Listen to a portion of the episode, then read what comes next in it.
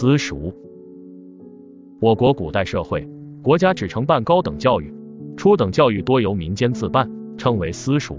私塾即小学，也叫做学塾、蒙馆、东校、家塾、杂字校等，是中国古代私学的一种常见方式。明清时期的蒙学就以私塾为主。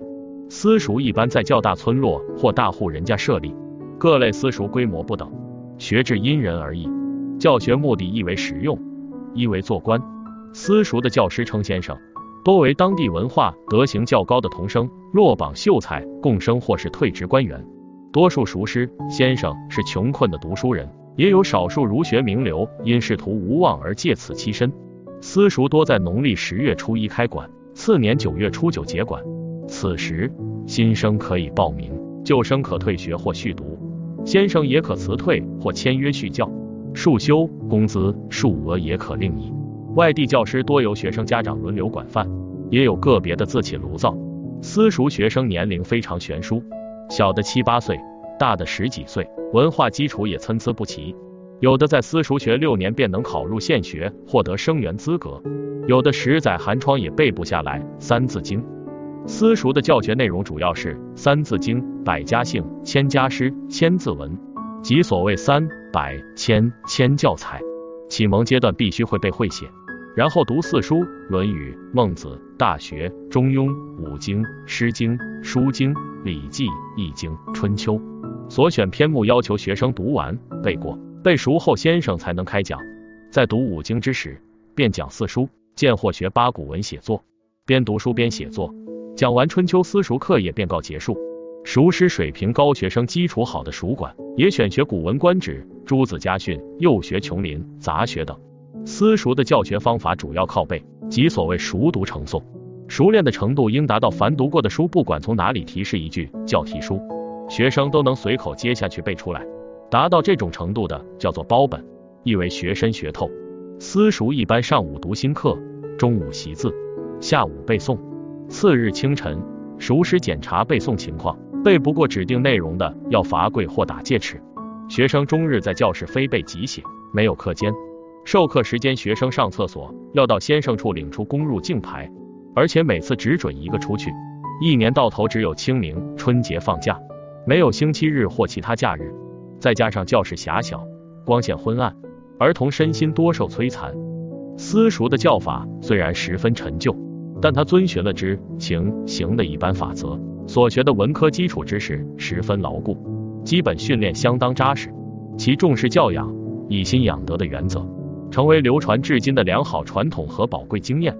近代兴办普通教育之时，国家无力一切求新，对大量存在的私塾采取改良政策，这就极大的加快了新型普通学校的发展速度，也为私塾找到了转轨变形的最合适的道路。清宣统元年（一九零九年），清学部诏令全国对私塾进行改良，强调改良过程中对私塾不应歧视，指出改良私塾可以增加就学人数。从发展教育角度讲，国内多依就学之人，教育即有一分起色。这种改良私塾的观点和主张是符合当时中国国情的，既有助于儿童就学，也有助于熟师就业，为敦促改革有序有效的进行。宣统二年（一九一零年），学部颁布了改良私塾章程，提出改良私塾以私塾教授见期合法，并补助地方教育为宗旨。此章程颁行之后，全国各地渐次对私塾进行了改良。改良的主要措施是：首先，对私塾进行登记调查，摸清改良的难易程度；其次，对塾师进行劝导，并且发给学部编定的简易课程表。及奏定初等小学堂章程管理通则等。再次，各学区成立私塾改良研究会，向熟师传授新知识，尤其加强教育和教授管理法等教师必备专业知识的传授与灌输，给教师洗脑。第四，对熟师开展甄别工作，评定其教学的优劣等级，经督学局局长核定后，对最优等、优等、中等水平的熟师张榜表扬，并酌量颁发名誉金，以示鼓励。第五。把合格的私塾立案，并换上私立初等小学堂的牌子，规定其毕业生享有与官立小学堂毕业生的同等待遇。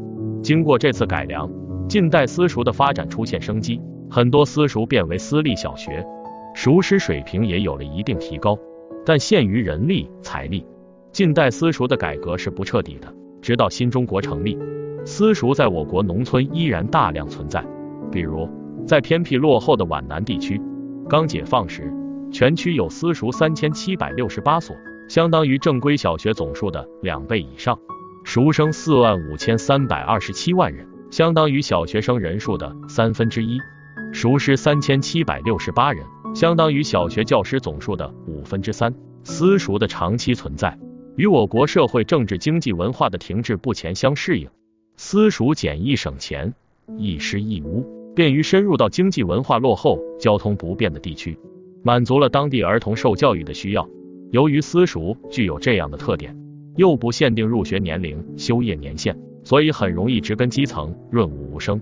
他在国家没有足够的财力、人力全面普及初等教育的情况下，默默无闻地承担起了普及教育的责任和义务。